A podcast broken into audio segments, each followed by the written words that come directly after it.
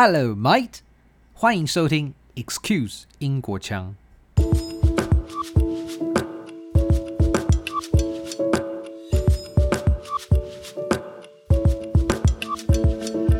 他们会呃，因为通常其实开车的时候你是比较难跟那个隔壁的驾驶有有交流这样，但他们会做一些手势这样。就譬如说我曾经就是。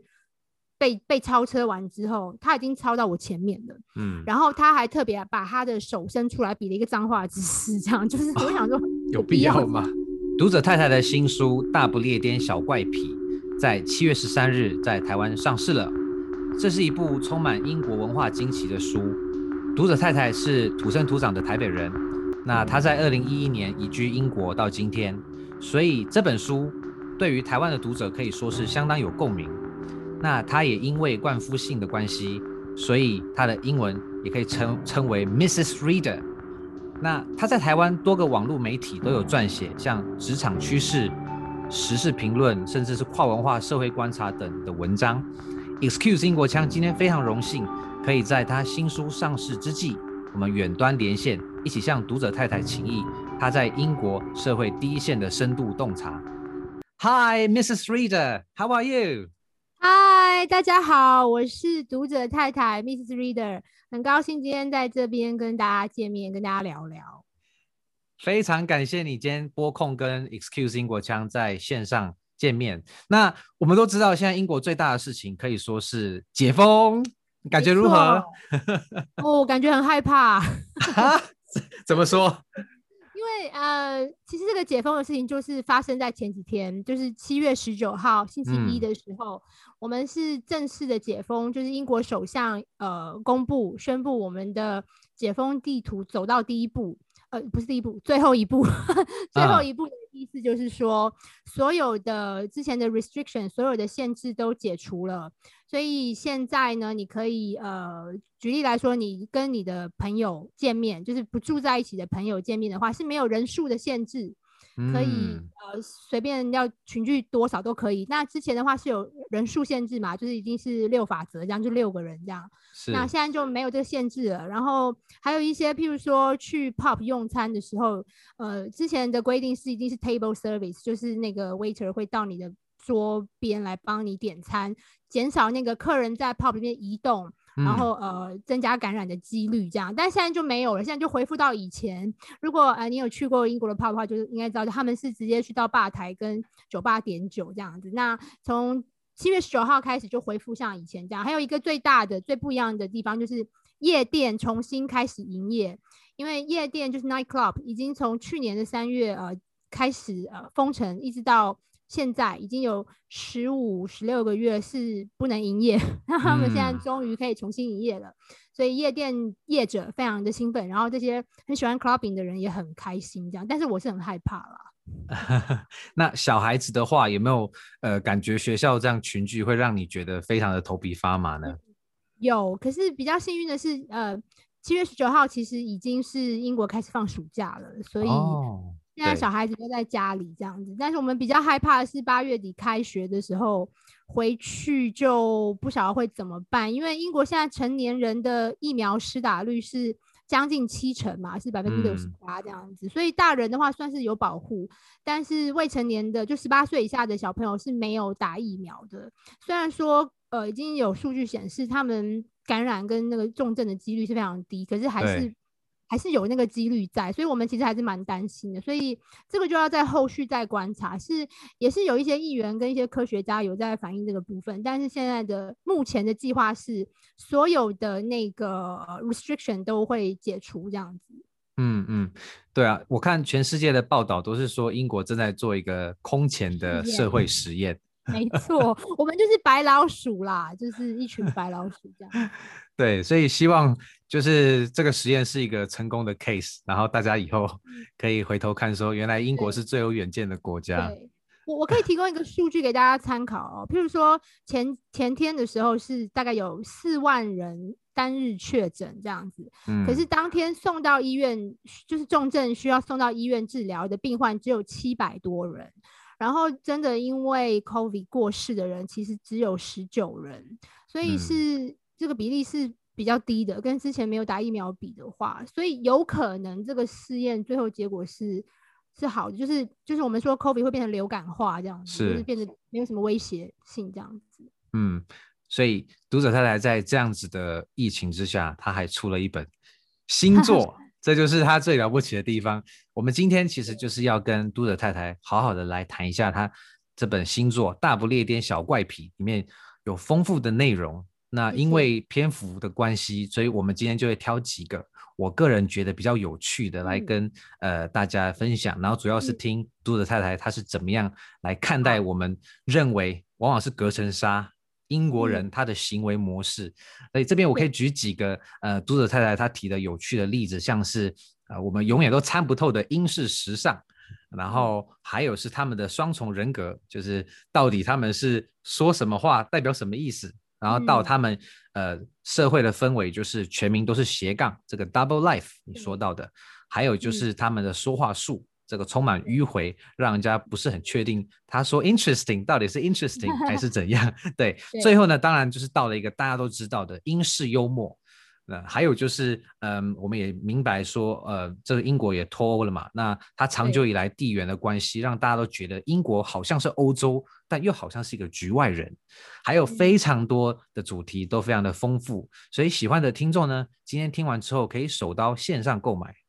那对于我自己来说，我非常好奇的是，呃，读者太太现在搬到英国十年了嘛？对，超过了。嗯，对，所以在十年的这个说长也蛮长，说短也是一眨眼。是哪个契机让你会想要动笔来写《大不列颠小怪癖》呢？嗯，其实我很久以前就想写这本书，但是因为之前就很忙嘛，因为要出差这样子，没有时间。嗯，嗯，所以去年封城期间其实是一个很好的机会，因为反正就封城不能出门这样，然后刚好因为时报出版有一个编辑跟我联络，问我说：“哎，你想不想要？”写书想不想出书？我就跟他们提了这个 idea，这样，因为我其实，在英国这十年，我因为我不是住在伦敦，所以我所处的地方其实是一个很就都是几乎都是英国人的地方，嗯呃，不像伦敦的话，因为我不晓得你之前是不是待在伦敦这样，伦敦的话是国际大都市嘛，所以各个国家的人都有，但是伦敦以外，其实主要就是英国人。那包括在我自己的家里，还有我的公司，我常常。百分之九十的时间，我都是唯一的外国人，这样。嗯。那在这样子的情况下，我跟他们相处很久，然后我发现他们有一些呃思想观念啦，或生活习惯，跟我以前意料中的英国人，我的刻板印象不太一样。然后每次我发现这些很奇怪的事情的时候，我就很想要跟大家分享，我想把它记录下来。所 以其实这个一直以来，我都很想要，很想要呃写出来跟大家分享。那终于在去年的时候，有这个有这个时间来做这件事情。嗯，所以就是在封城的时候，让你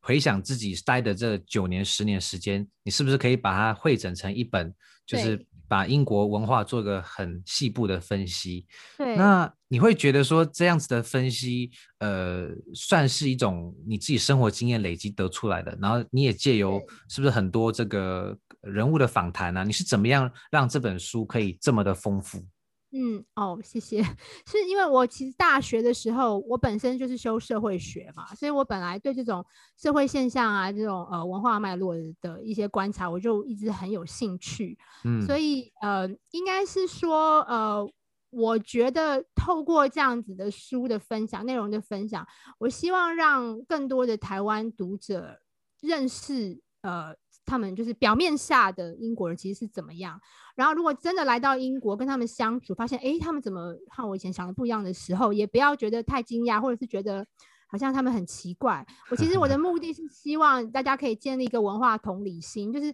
一方面可能呃当时就是发现的时候会觉得哎很惊讶，但是其实也可以思考一下哦，原来是背后是有这样子的原因，一个文化跟传统的关系去造成他们有这样子的观念跟我们不一样。那同时呢也回呃就是 reflect 到我们自己身上，就是我们台湾人、亚洲人其实有一些观念在西方人来看也是很奇怪的，譬如说我们不是都很追求那个。皮肤要很白啊，很嫩啊，像水煮蛋一样，对，对不对？这个在英国来说，他们是很难理解的，因为他们觉得健康肤色是比较好的。嗯、所以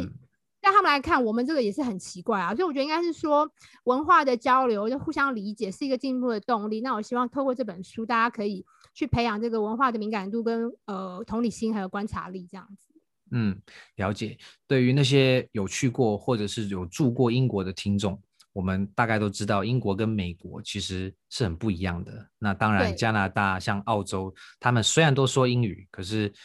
只要你去一趟，你就知道说，哇，原来我以为，我相信很多人可能都觉得，在去英国前都觉得美国跟英国应该是蛮像的，对不对？对，对啊，其实超。超不一样的，对，所以对对我而言，我小时候对英国的联想其实就是可能跟大家都很像，就是英国很容易下雨啊，因为好像讲到英国一定就是要阴天嘛，那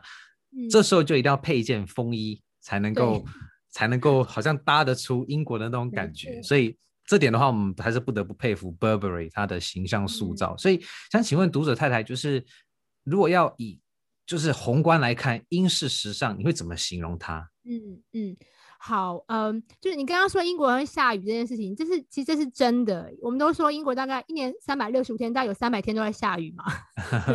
但是又很奇怪的是，英国人其实不太喜欢带雨伞，嗯，他们比较会是穿雨衣或风衣这样子。所以，呃，我觉得 Burberry 是一个，我们大家很可能想到英式时尚，就会直接想到 Burberry，可能也跟这个风衣的形象有很大的关联。但是其实你真的住到英国啊，你会，我我我的感觉是，Burberry 是很有名没有错，可是对英国一般的庶民来说，它就是一个名字，它不是一个全民都好像每个人衣橱都有一件 Burberry，不不是这样子，其实并并不是这样子，就是它其实是一个大家知道，可大家会觉得哦，那就是一个精品品牌，然后呃呃售价比较贵，比较高一点这样子。然后并不会对他有呃很大的冲击，像像亚洲人，我觉得比较多的外国人在买 Burberry，我觉得本英国人本国人在买好像比较少一点这样子。那真正的英国呃庶民时尚，我自己观察到的有几个，我不晓得你你会不会有有有共鸣这样，就是因为我我住的地方是一个大学城，那大学城的话就会有很多年轻人嘛，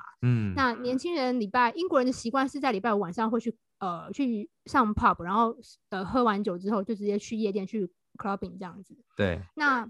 他们很奇怪的是，不管是冬天在下着雪，或者是那种呃个位数的温度，不管他们其实都是穿的很少，就是他们 他们有时候有些女孩子就是穿了一件可能是一件带洋装就出门，然后连那个外套都没有。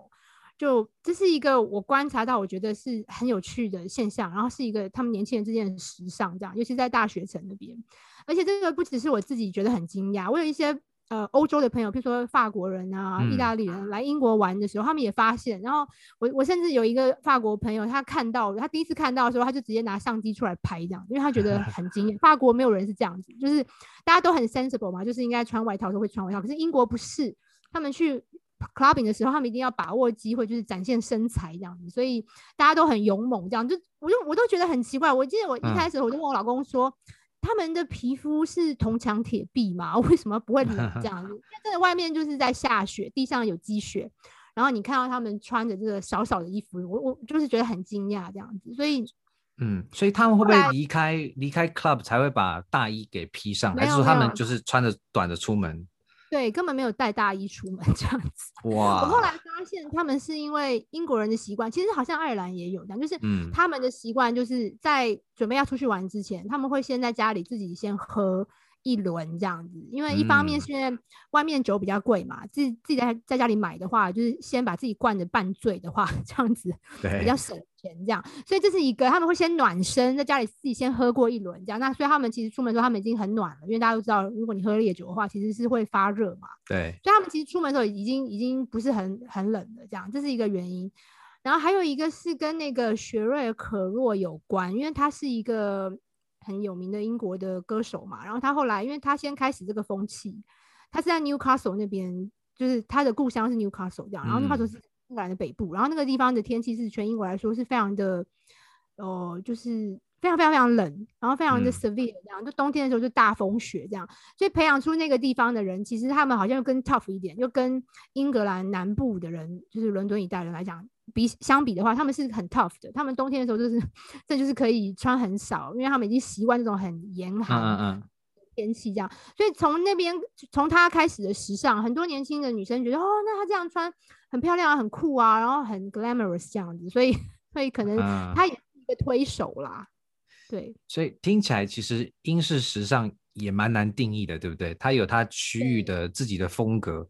那会不会说伦敦因为也蛮国际化的，所以它能够代表英式时尚吗？你的观察？呃，我我的观察是，如果你一定要说英式时尚有什么关键元素的话，其实还是有啦，嗯，就是跟。跟法国跟意大利比的话，还是有，就是呃，我觉得时尚这件事情其实也是文化的产物，也是跟气候气候有关。英国的天气本来就是很奇怪，它其实就是很不稳定，然后常常下雨，然后又会刮风，所以这也是为什么风衣会变成一个很必备的单品。然后还有就是英国人其实出门的时候，他们是要考虑到可能下一秒就要呃就要下雨了，所以他可能就是会穿的是一些比较 practical 的衣服。嗯、那我觉得从如果你从呃英国人的生活习惯来。来观察的话，你就会，你其实是可以归纳出一些英国时尚的元素，这样就跟其他国家不一样的地方。但是如果你一定要说穿怎么样才是英国人，其实又又没有那么明确，这样，还是跟美国的品味有关。嗯。那我觉得这个东西就是大家可以呃来自己来英国的时候可以自己观察。那呃只是只是我我的感觉是，好像我的台湾朋友都觉得哦，提到一提到英国就是 Burberry 啊，就是 Jo Malone 这样，但其实。其实不是，就是真正的英国人，这两个品牌对他们来说是，对有些人来说是很陌生的，嗯、或者是呃有点像是就是品牌认识我，呃我认识品牌，但品牌不认不认识我，就是没没嗯对，就是不是很很呃怎么讲很有交集这样子。嗯嗯，所以他们会不会觉得说，呃像 Jo Malone 跟这个 Burberry，他们尽管不是特别的有名，但是他们会觉得说，嗯，对，他就是代表呃英国大部分的那种。认同，还是说他们会觉得说，那就只是一个品牌，他有他自己的一个形象在，就是他跟英国普遍的内心来讲是说，哦，OK，我知道他在国外很有名，但是那跟我没关系，还是说，嗯，对我们生活就是这样，但是我我觉得还有很多牌子都跟 Burberry 的风格很像。对，我觉得应该是说，因为 Burberry 是一个百年老牌嘛，所以其实大部分英国人都知道。但是就像你说的，他会觉得说，呃，他这是一个很有名的国际品牌，但是我的生活中有很多可能价格更接近我的消费能力，或者是设计是我更喜欢的，就是一些独立设计师的品牌，是他们会更喜欢，他们反而不会去追追崇名牌这个光环这样子。这是英国人跟亚洲人比较不一样的地方，他们会觉得我穿出我自己的风格，就算这个设计师没有什么名，这个牌子没有人听过，但是我喜欢就好了。他们喜欢追求的是，嗯、呃，独一无二，跟别人不一样这样子。嗯、然后还有那 Jo Malone 的话，因为我有做过调查，我问过我们办公室里面大概三十个人，哦、我问过，嗯，就真的知道 Jo Malone 人非常少，应该不到三个吧。哇。就就是因为我们，因为我其实是做 marketing，我们公司是就行销业嘛，然后也有很多设计师，嗯、所以其实我感觉他们应该是会比较关注这些。结果，但是我很惊讶，发现他们其实知道的人不是很多。嗯，我觉得可能也是因为 Jo Malone 他可能在品牌的操作上是嗯比较可能比较对外吧，比较对国际这样子。在英国里面的话是是有人知道，但是那个知名度不是那么。那么 overwhelming 不是说好像在英国人每一个人都家里会有一瓶，其实并不是这样子，嗯嗯嗯，很多人是不知道这是什么东西，这样子就是这就是这就是资本主义之下我们可以看到很有趣的，就是你把自己文化做个包装，可是因为可能在当地觉得大家觉得还好，然后你就在国外，结果很多国外的人都知道这个牌子，然后反过来说，嗯，你不知道，然后对我真的不知道，cool，啊，好，说到这个我们。跟下一个问题也是很有关联，就是所谓的双重性。啊、呃，就是我我们知道现在全球化的情况下，很多人的穿着可能会有点接近，甚至是说我们认为的英国是那样子，但是在现实中却又是那样子，那我们就不得不提英国这个双重人格这个特质。那我记得之前在英国的时候，呃，我我自己的经验是，当我在走路的时候，可能是在捷地铁站吧，或者是在呃比较多人的地方，我就有一次被人。就是鞋子踩到我的脚，那我就记得我那我的反射就是说 sorry，但是我后来就发现说，诶，为什么我被人家踩到，我却说 sorry？那那我觉得这也跟就是你的主题非常的呼应，就是很多人可能在英国都有听到 sorry，不管是你呃踩到人家，或者说别人踩到你，或者说是别人不小心撞到你，你会说 sorry。所以我想问你说，呃，你有没有一个贴身的经验，就是英国双重人格，让你觉得说啊，所以你现在为什么要这样子说？然后你刚刚不是这么说，为什么现在要这么做？让你猜猜猜捉摸不定的这种状况。嗯嗯，我我在写双重人格这一篇，其实是呃，因为我观察到英国人大部分的情况都是跟你刚刚讲一样，就是很有礼貌嘛，就是他们会。一直会说 sorry 这样子，然后也会一直说、嗯、说 thank you 这样子。其实这个部分跟我们台湾人还有有一点像，我们我们都很有礼貌这样子。嗯、但是但是其实他们在呃某一些情况下，我观察到呃并不是就是在某一些特别的情况下，他们反而不是那么有礼貌，所以这这让我觉得很有趣。我就我才写了这一篇文章。那是在什么情况下呢？就我发现就是在他们呃开车的时候。哦，特别的呃 aggressive 这样子，那这事情我问过我同事，也问过我老公，就是你们平常走路的时候，就是用双脚在地上走路的时候都非常有礼貌，然后为什么一一坐到车子里面，然后手一握到方向盘就变了一个人这样，比如说你们这样好像 双重人格这样，因为真的是这样子。那因为他们很喜欢超车，那我不晓得你们在英国开过车，那我在这边开车的经验，我是觉得呃有时候那个。有时候超车你是可以理解，就比如说前面那个人，他就是明明那个限速是四十，呃，四十 miles 这样子，结果他竟然就开二十或三十，那你当然就是会觉得很慢嘛，就会想超车。可是有的时候那个情况是，譬如说前面就已经是红红灯了，红灯哦，都已经红灯，你就等一下，大概再过一秒两秒，你就要停了嘛，就是，嗯、对啊，就没有什么必要超车，他们也会想要超车。我觉得感觉超车已经变成是一个。他们呃，就是消遣。就是很对，他们一坐到车里面，他们就想要超车，他们就受不了前面的人挡在他们前面这样。我觉得这个这个很有趣，因为就是其实如果你想要开车是比较 economic 的开车的方法的话，其实你你前面已经要停了，你应该是让他慢慢的就是降速嘛，然后慢慢的停下来。他们不是，他们就很多次都是我旁边的车特别超车到我前面，然后就停在我前面。我就想说，那你停在我前面这样子你也高兴哦，就很无聊这样子。那他们会不会会不会对你有一些，比如说他从窗户上看着你，跟你说什么啊？开快一点，会不会这样子？还是他们就是很有礼貌的超车这样？不会不会，他们会呃，因为通常其实开车的时候你是比较难跟那个隔壁的驾驶有有交流这样，但他们会做一些手势这样。就譬如说我曾经就是。被被超车完之后，他已经超到我前面了，嗯，然后他还特别把他的手伸出来比了一个脏话姿势，这样就是我想说有，有必要吗？对，就是他可能就是想要表达说你开太慢了，嗯，然后还不讲这样子。然后在这个你有没有注意到这个前提是他看不到，就我看不到他的脸，嗯，所以我觉得英国人应该是说，我感觉啦，嗯，平常太有礼貌，很压抑这样，然后一到车子里面。反正你也看不到我这样，我就可以粗鲁一点，因为我相信在走路的时候，他们绝对没有人敢超你，然后还跟你比脏话，绝对不不可能嘛，对不对？就在车子里面会这样，我觉得很有趣。大家如果来英国有开车的话，可以可以观察一下这个双重人格。那这个你观察会不会在首都伦敦又更明显？还是说你在乡村看到就是这种就真的很普遍？嗯，嗯，我觉得应该是全国性的。那、哦、呃。在对，在乡村更明显是，可能是因为乡村的大众运输网没有像伦敦这么绵密这样，嗯，所以开车的人又更多，所以这个情况像，因为我每天都是开车去上班嘛，所以其实这个对我来说是很经常发生的。但是在伦敦，我相信就是很多人都搭地铁或者是坐公车什么的，就比较没有这个经验这样。嗯嗯嗯，对啊，我觉得就是读者太太的观察真的是最贴近。纯英国社会的样貌啊，很多人可能在大都市伦敦就是看到的，它可能是大都市本身的问题，但是它不见得是英国呃各个城市里面它那种比较普遍的样子。所以，我我们接下来要讲的是，就是从他们的双重人格，我们可以谈他在呃工作跟生活之间他们是怎么取得一个平衡。那你在书本里面也提到所谓的全民斜杠。他在英国是相当的普遍。那你自己也是一个妈妈，所以其实你又多了一个斜杠，就是妈妈。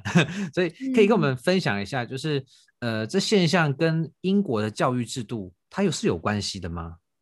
嗯，我觉得呃，跟教育制度，然后跟那个呃职场文化有关。因为呃，我不晓得你之前有没有常常在台湾的时候，常常听到很多人说啊，我那个。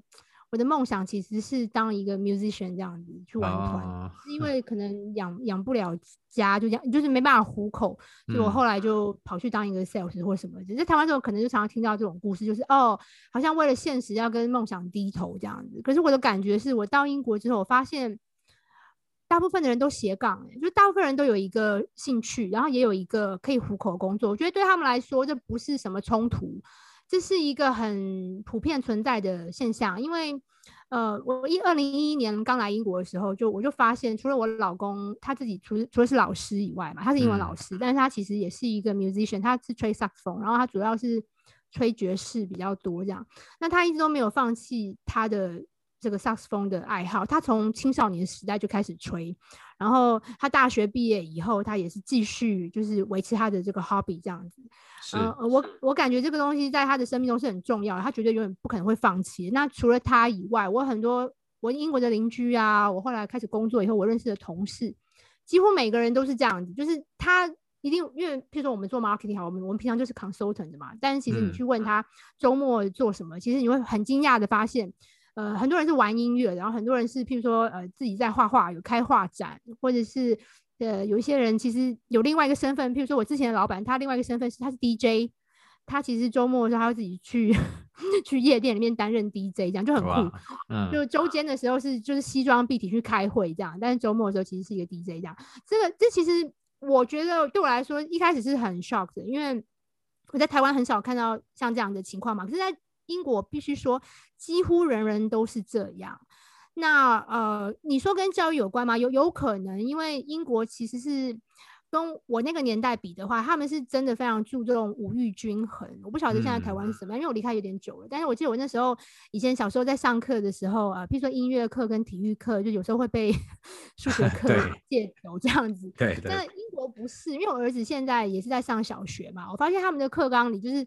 非常注重体育课啊，音乐课啊，那个美劳课都很重视。嗯嗯，可能从小就有这个培养这个第二专长跟那个 hobby 的风气，所以他们长大以后，很多人就会。继续他们这个从学校里面培养出来的兴趣，这样有可能是这样子。那还有一个是职场文化，因为我我相信你们大家都应该听过，就是西方人比较注重 work-life balance 嘛，就是他们是呃工作时间跟私人时间是分得很清楚的。其实英国也是这样子，就是譬如说以我公司为例，就是我们是不太加班的，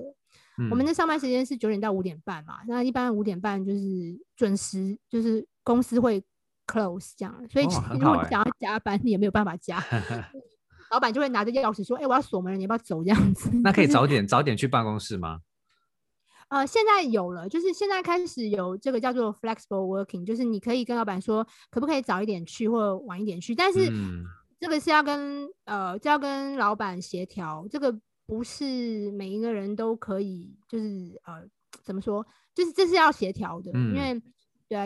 但是我相信，如果你有正当的原因，譬如说你要去接小孩什么的话，大部分公司是会同意。就这也是英国公司一个，我觉得一个一个还蛮蛮通情理的地方，嗯嗯因为他们很注重 work-life balance 嘛，然后他们也会尊重有家庭的人，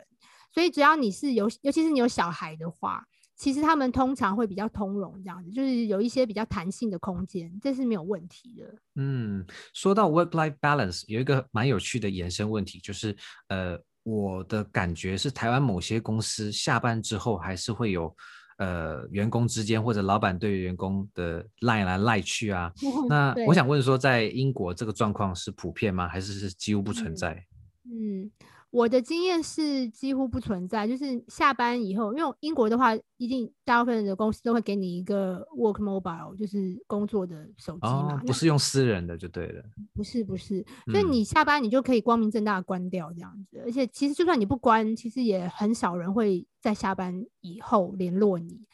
嗯，那呃。因为我不晓得你之前在英国的时候，你有没有发现英国的年假是跟台湾比的话，就是很多嘛？因为它的 法定年假是二十天这样，然后再加上国定假日有八天，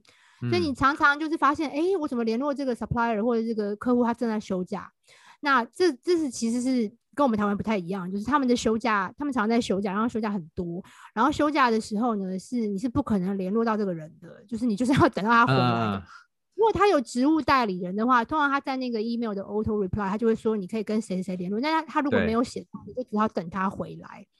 他们绝对不可能在 休假的时候帮你处理业务这样子。那我觉得这样子有一个好处就是，呃，因为你工作的时候你就会很有效率嘛，因为你不想要拖耽误到你的休假。所以你就赶快把它做完，然后同时就是你休假的时候，你真的有充电到，你不会觉得哦，我一般一边在休假一边还在工作，那好像没休一样，这样回去之后又没有充电到，还是就是没有精力这样。所以我觉得这是有一个好处，就是你分得很清楚，该休假的时候休假，然后上班的时候你就很专注，然后还很有，对不起，有人赖我，没关系。所以这可以说，其实就是因为呃，整个英国的它的发展是大家都对于员工的权益是要。需要去捍卫、需要去保障的，所以就会有很多罢工，呃，很常被看到，比如说地铁罢工啊，或者是就是大家就是说好，大家就一起不要上班。所以你的观察，这个状况是不是呃导致今天英国有这样子 work-life balance 的风气？呃，对，那罢工的话，因为英国应该是呃工党，就是工党是是英国是这个工会的发源地，嗯。嗯，所以其实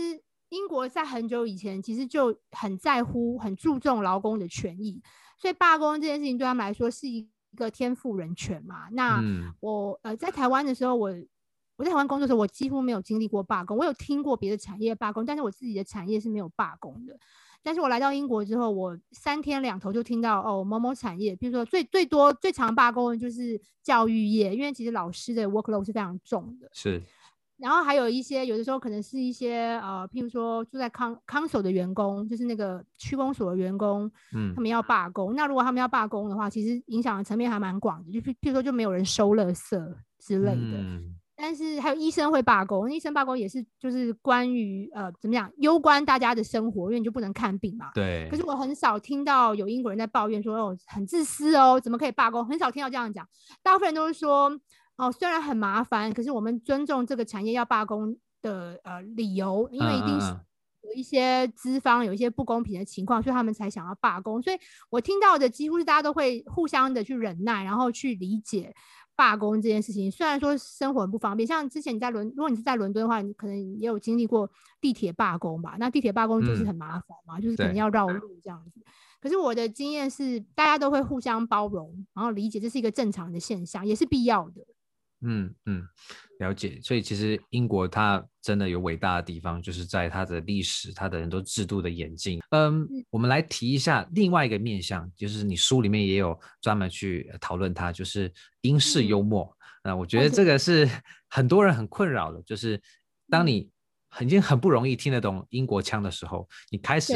想说，所以我刚刚听到的话，为什么？怎么大家都在那边笑？比如说我自己为例，就是当时我可能好不容易听懂他们在说什么，可是我觉得说，怎么感觉好像我的理解跟他们的反应不太一样，所以我猜就是那种迂回的说话方式吧。比如说大家最常听到 “not too bad”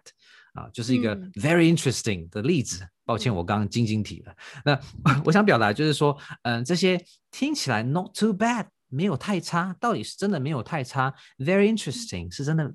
很有趣吗？就是你可以跟我们解码一下，就是英国这种特别的人际互动模式。嗯，我的书里面有两章，呃，分别在讲英式幽默跟那个英国人很迂回的说话方法。那如果我建议大家有兴趣的话，可以去看，因为书里面我写的非常仔细，我有大概归类几个方法去解锁这个大家比较难搞得清楚的英式幽默跟那个迂回说话说。那我这边很简单的说一下，就是总总结来说，就整个来看。我发现英国人其实是一个害非常害羞的民族，就是他们很怕被人家知道他们的真实的情感啊、呃，然后也很怕很怕失礼，就是很怕没有礼貌。所以为什么他们会感觉很迂回？其实是因为他们很怕得罪别人，或很怕自己在嗯对方的呃印象中是没有礼貌的。嗯，所以他明明其实听了你这个 idea，或者是看了你这个作品，他觉得根本就根本就还好。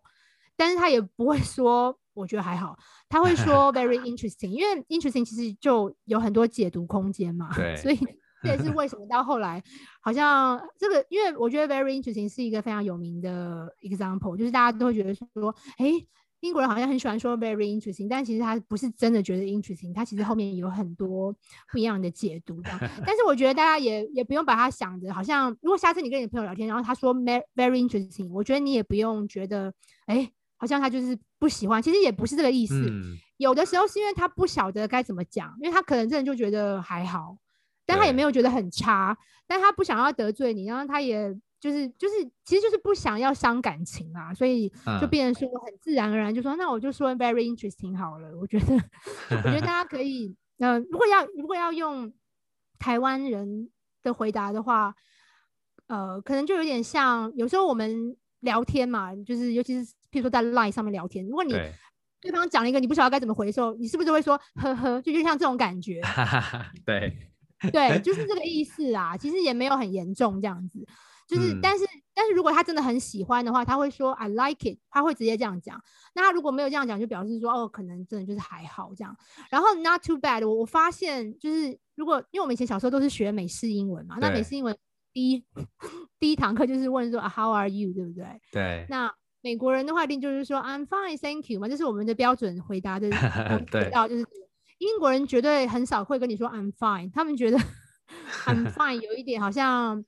呃很自满，就是什么啊，你既然说既然说自己很好，这样别人会觉得你好像自我感觉良好，所以他们通常会说 Not too bad，就是还不差啦。但是其实还不差的意思就是很好的意思。嗯所以他们觉得直接说很好，好像有点太自大了，太狂妄了。就是英国人就是一个很、很、很、很有礼貌，然后很不想要，就是他们其实蛮低调，他不希望被人家觉得说是自我感觉良好这样子。嗯、所以当他们如果说 bad，那代表真的很差喽。对，但是他其实不太可能真的直接讲 bad。对，他会。如果我觉得有个。呃，关键大家可以参考，就是当你跟这个英国人聊天，譬如说你问他一个问题，嗯、就是其实正常来说，我们台湾人比较直接嘛，我们就会说 yes or no 这样。对。可是英国人如果他要说 no 的时候，他会跟你兜一个圈子，他会讲很长一串，他会开始铺陈。嗯。他会先说好的，就是这是一个重点，就是你跟英国人聊天，他一定会先说好话，这这很重要，他会先赞美你一番，然后他就会说 but，那就是重点。开始听 but 后面的那一段就对了，他就会开始说他真的心里真的想法了，就是从 bot 开始讲。嗯、所以为什么我记得我有朋友跟我说，他去问一个 supplier 一件事情，就那 supplier 写了一封很长的 email 给他，然后讲了很多，他最后听不懂，因为他不晓得他到底是喜欢还是不喜欢。其实原因就是因为那个 supplier 前面在铺陈嘛，他讲了很多好的。嗯，对，但是他真的重点是在后面那个 but 后面这样子，嗯、所以我觉得大家就掌握这个关键。嗯、如果这个人这个英国人开始跟你兜圈子讲很长的话，表示其实他是有一点意见的。因为如果他真的很喜欢，他其实就会很简短说，嗯，对啊，我觉得很好这样子。所以这是一个观察的方法。嗯、那还有英式幽默的话，其实我相信有很多我认识一些朋友在英国已经住很久了，甚至比我还久。他们还是觉得英式幽默不好笑，我觉得是没有是懂了，但是觉得不好笑，还是对，不是很懂，就是懂了，但是打从心里觉得没有很好笑。这个我觉得没有办法，哦、因为我们就是土生土长台湾人嘛。我们虽然在这边生活很久了，嗯、我们还是有一些笑点就是不一样。这样，那我我个人是，我觉得我被同化的还蛮完整的，我都觉得很。你觉得很好笑？OK。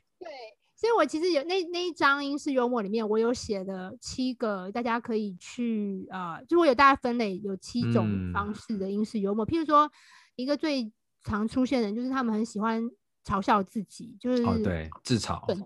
对，我觉得这个如果呃，譬如说刚去英国，然后想要融入英国人的 group 的话，其实你可以学起来。嗯，你只要开始自嘲，他们会就会觉得，哎、欸，不错哦，你这个人很幽默哦。对，所以可以就是亏自己，但是不要亏的很严重啊，就是亏一些无伤大雅的事情，不要讲说好像我真的很烂什么，这样他们就觉得你这个人好奇怪哦，这是不是没有自信？这样可以就是看时机、看场合，然后偶尔就是亏自己这样子，说自己哪里，比如说厨艺不好啦，你就可以说，我连水都、嗯、水都会煮焦哎之类的这样子。就是一些、啊、应该当天就融入了。对，对，然后还有一些其他的一些 tips，呃，如果大家有看豆豆先生的话，我不晓得，嗯，也很有名，嗯，对，他是一个比较入门款的英式幽默啦，因为他本来就他没有，他有点像默剧嘛，他没有什么台词，没讲话。嗯，所以其实如果大家去看豆豆先生的话，可能就可以大家理解一下英式幽默有有一种是呃，就是很很夸张的，就是因为豆豆先生每次做的事情都是很很蠢嘛，就很夸张这样。嗯、然后英国人觉得那个很很幽默，因为他已经是蠢到超现实的，他们觉得 这个很好笑这样子，所以。我觉得大家看电影的时候，或者是看一些英国的剧的时候，其实也可以，呃，如果有买这本书的话，可以其实可以对照一下，就是哎、嗯，是不是就是我里面讲那个七个七个大类型这样子，是不是真的有符合英国人习惯的英式幽默？了解英式幽默很会帮助你融入英国人的社群，嗯、因为他们在他们的价值里，幽默是很重要的。嗯，就是不要对自己，呃。不要对自己太认真，然后讲话的时候就是不要伤害到别人，那尽可能让整个气氛是非常的圆润的这样子。对，嗯嗯。所以其实听起来，我不晓得呃，读者太太有没有这样的经验，就是一群英国人在讨论美国人跟他们的差别。我相信大家应该都知道，美国人在很多时候他们表达是非常的直接，就像刚刚你提的 "I'm fine"，嗯，或者说 "Very good"。那，嗯你你观察是这些英国人，他们会不会觉得说美国人跟他们真的差异很大？嗯，会啊，就是一般来说，英国人因为其实他们是都是讲同一个语言嘛，是就算是同文同种这样子，嗯、但是但是啊、呃，英国人的骨子里面是觉得他们的英文是比较，就是英式英文是比较正宗的。他们 觉得那个美式英文是后来就是被美国人 adapt，就是变成美式英文，但他们自己会觉得英文呢是英国人发明的，所以我们讲的是比较正宗的。他们多多少少有点这样的感觉，但是但是这个我觉得这个也没有到说非常严重啦，就是每个地方我觉得应该这样理解，就是我们的中文跟中国大陆的中文就是有点像这样子的感觉，就是两个地区的口音不同，然后可能用语不同这样子。嗯嗯嗯嗯，对啊，就是多元，然后其实它的根是一样的，嗯、所以也是蛮有趣的。好，所以嗯，我们刚刚提的这些，然后接下来我们想要谈的是，因为英国现在脱欧了嘛，那也好几年的时间了，嗯、所以嗯，这真的是一个不能被忽略的话题。每当我们谈到英国，一定会说，所以脱欧现在对。呃，比如说店家或者是对公司的影响是如何啊？我相信这个转换过程真的是蛮痛苦的，碰巧又遇到这样的疫情。那你有提到说，就是英国是欧洲的局外人，那我觉得这样子的说法其实就隐含着它背后有很深层很多的原因。所以，我们又同时知道英国它不太想要靠欧盟太近，那但是它又离不开欧洲。你怎么怎么观察它这奇特的距离呢？嗯，呃，我之前在《换日线》写了非常非常多关于脱欧的分析，因为这件事情搞了很久，就是二零一六年的六月，我们是、嗯、呃举办公投嘛，然后结果是脱欧，虽然说那个比例是很呃些微的差距，就是百分之五十二比百分之四十八这样子，就是几乎是一半一半这样，嗯，但是结果还是要脱欧。因为你既然办公投，公投你就要尊重那个结果嘛。但是这个过程是非常痛苦的，就是我之前都会说是歹戏拖棚嘛，因为他真的拖太久了。嗯。然后你也可以呃看出，其实英国人的呃怎么说，就是就就算是脱欧派好了，其实他们心里也知道，其实英国跟欧盟是很难分开的，就是很像那种结婚很久的夫妻。他们就地缘关系上是很近的，其实文化上也也算是，因为都是都算是西方人嘛。是。但是其实他们心理上同时又保持一个距离，他们觉得我们就是英国，虽然说只是隔一个英吉利海峡，但是他们就觉得他们跟欧洲大陆整个是切割开来的。他们觉得，嗯、呃，你们欧盟自己是一起的，这样我们其实就算以前他们还在欧盟的时候，他们都自己常常就是。没有把自己算在 European 里面，这个这个我第一年来英国的时候，二零零八年来说，我就有发现，我那时候去巴黎旅游，然后我跟我的英国朋友说我要去巴黎，然后他们就说，哎，你一定会很喜欢这个 European 的 food 什么的，European style 什么，我就在想说，可是你们自己也是 European 啊，你们不是也是在欧洲 坐标，地理坐标在欧洲嘛，然后。